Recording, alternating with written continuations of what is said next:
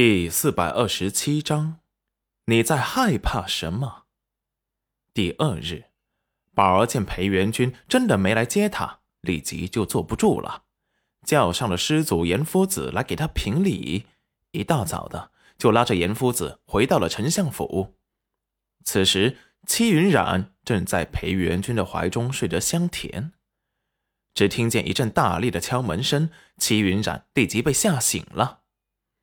裴元君也神色不善的醒了过来，这时，只听到外面还传来了宝儿的声音：“爹爹，你还在睡觉？快起来了！”裴元君被吵醒，神情不悦，他都好久没有睡过好觉了，昨日竟然一夜好眠到了天明。齐云染一听是宝儿的声音，立即有些慌乱。裴元君不悦的看着他。你在害怕什么？齐云染想要试着爬起来，身体一阵酸软的，还没爬起来就摔了下去。裴元君这个狗男人，他根本就没有给他解药，他还以为裴元君只是吓唬他的，过了一夜，他惩罚过后也就放开他了。哪知他根本就没有打算要放过他。只听这时宝儿敲门声更急迫了。爹爹，你还不出来吗？你不出来，我让石安叔叔破门，我进来了。戚云染挣扎的动作一惊，快要被急哭了。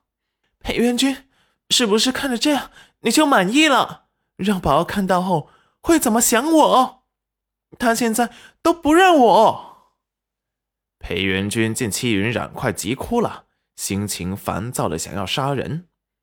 他看了戚云染一眼。最后拿出一床被子，把他给盖住，起身面色阴沉的把门打开。此时看着突然打开的房门，宝儿有些心虚的收回了手。只听他讨好的叫了声：“爹爹，我回来了，你怎么不来东宫接我？害我等了爹爹好多天都没有来。”裴元君冰冷的看着他。没事，就走吧。哪知道宝儿突然从裴元君的手臂下钻了过去，就想从这里走进室内去找人，东张西望的到处看，没见到人。突然在爹爹的床前发现了一双绣花鞋，宝儿神色立即不悦，向前走去。戚云染听到宝儿的脚步声，藏在被子里，紧张到冒汗了，心里恐慌极了。该怎么办？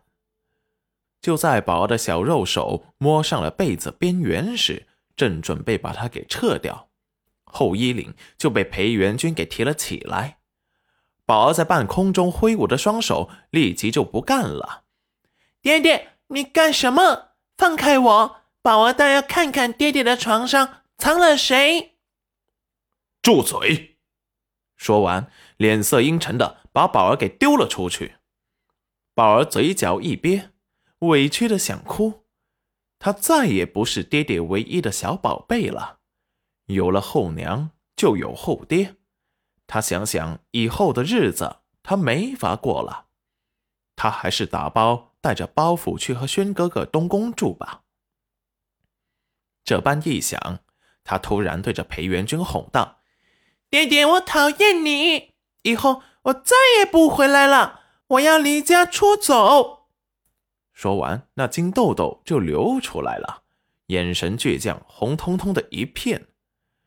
只见裴元君向司空见惯，平静的说道：“要去的话，我让石安给你收拾包袱，多住几天。对了，我跟你娘还要培养感情，就不能送你去皇宫了。”说完，啪的一声把门给关上了。宝儿一惊。他刚才听到了什么？